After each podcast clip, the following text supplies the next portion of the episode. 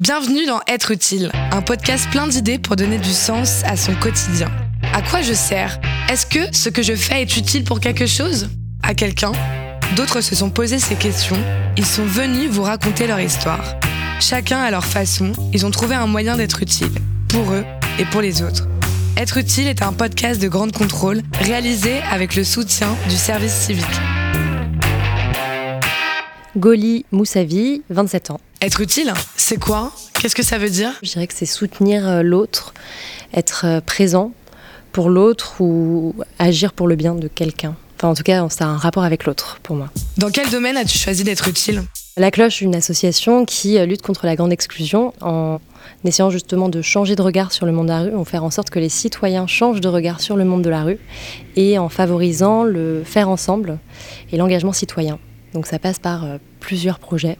On a un réseau de commerçants solidaires qui se mobilisent jour après jour, qui proposent des services ou des produits du quotidien pour des personnes euh, dans le besoin, par des activités de jardinage, ça passe par euh, une chorale, une radio, tout ce qui va permettre de redonner euh, la parole à ceux qui ne l'avaient pas jusque-là. Comment tu en es arrivé là?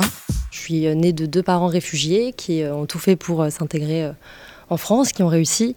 Et du coup, c'était assez naturel pour moi que de me dire que j'avais envie d'aider les autres à s'intégrer aussi, agir dans un secteur qui me permettait de me sentir utile. Et j'ai eu la chance de croiser la route de la cloche il y a trois ans. J'ai commencé en étant chargée de projet, à courir un peu partout sur le terrain, à rencontrer plein de gens, à, essayer de lancer des nouvelles activités, euh, justement toujours sur le faire ensemble, en mettant en place des, événements euh, autour de l'inclusion.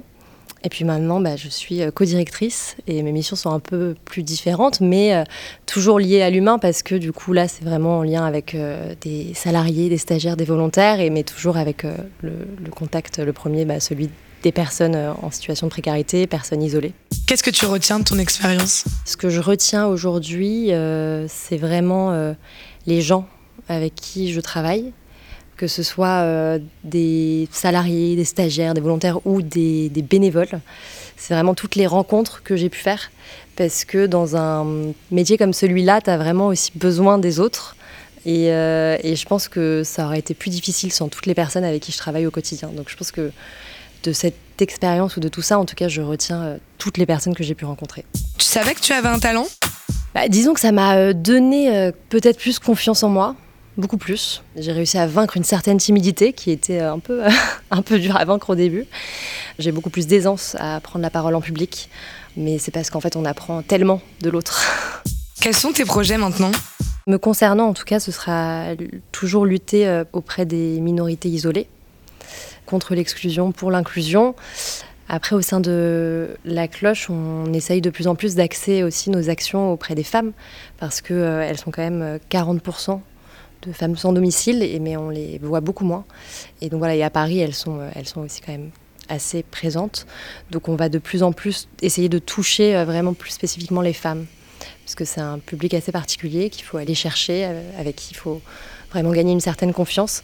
Donc ça, c'est un des projets. Quel conseil tu pourrais donner à ceux qui nous écoutent? C'est pas forcément un effort. Ça peut être assez simple. Il suffit peut-être de consacrer 5 minutes, parfois moins, regarder les autres, se mettre à la place des autres, euh, avoir une certaine empathie. Et puis si on se sent, pourquoi pas aller euh, direct discuter avec quelqu'un. C'est pas évident la première fois, mais bon, euh, si c'est pas évident pour quelqu'un, essayer de se contenter d'un sourire, parce que je pense qu'on fait, on connaît mal la puissance qu'un sourire peut avoir. Toi aussi, propose ton idée, apporte ton témoignage ou pose ta question en envoyant un mail à êtreutile@grandecontrôleparis.com.